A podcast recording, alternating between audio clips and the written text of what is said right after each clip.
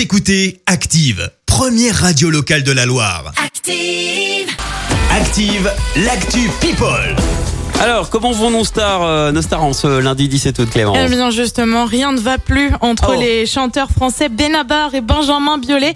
Et oui, Bon. ils seraient en plein clash. Et ouais, tu le savais pas non qui plus. hein. passé, ouais Affaire qui remonte en fait à plusieurs années, évoquée le mois dernier par Benjamin Biolay dans Vanity Fair.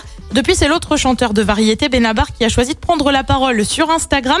Je te décris ce qui s'est passé, Christophe, parce qu'on peut pas rester dans le flou comme ça. Oui. En 2009, les deux hommes se sont violemment écharpés. C'était dans un restaurant du 7e arrondissement de Paris, à tel point que Benabar a quand même mis une claque à Benjamin Biolay.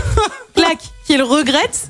Il regrette, a-t-il annoncé euh, sur Instagram, le chanteur qui a par ailleurs de- euh, annoncé euh, qu'il souhaitait que cette querelle assez ancienne soit désormais oubliée. Évidemment, il n'y a pas trop de quoi être fier avec une claque. Il lui avait On- pris euh, son repas ou ça se passe comment Ah, je ne sais pas de quoi c'est parti, mais visiblement, ça n'allait pas.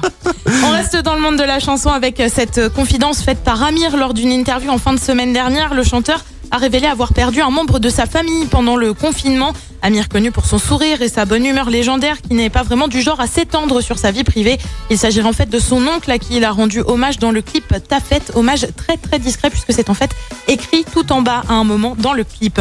Elle compte faire une pause sur les réseaux sociaux. Enjoy Phoenix a annoncé à ses fans qu'elle allait être un peu en retrait des réseaux, plus précisément de YouTube. Je te cite ce qu'elle a écrit. C'est la première fois en disant que ça m'arrive, mais je sens que c'est nécessaire parce que je suis en train de ne plus pouvoir tenir tout ça. Je vais faire une pause sur YouTube. Voilà, c'est dit. On le rappelle, elle avait lancé sa chaîne YouTube en 2011 et elle avait euh, plus de, elle a plus de 3 millions et demi de personnes qui la suivent. Ah ouais, elle est Ça très va très faire un suivie. hein. vite quand même, Ouais. du coup. Ah bah pour Et- les fans après. euh, Oui, pour nous, ça change peut-être pas grand chose. Ça Voilà. va pas changer ma vie. hein. Et puis on termine par un nouveau craquage immobilier. Tu sais que je les aime beaucoup chez Oui. les stars. Après Meghan Markle et le prince Harry et leur maison à 15 millions en Californie, eh bien c'est au tour de Jennifer Lopez.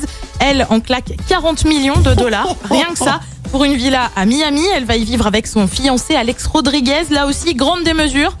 Rien que le nombre de salles de bain, on est encore sur un peu plus qu'avec Meghan Markle et Harry. Ils en avaient 9. Elle, elle en a 12. Oh, douce. Rien que ça, une cave à vin, un salon avec cheminée et piano, 84 hectares de terrain bien sûr, le tout avec un ponton qui donne pas sur la mer bien évidemment. Là là, mais quand on a trop d'argent comme ça, c'est. Surtout pas de démesure. Ah non, mais Absolument n'importe quoi.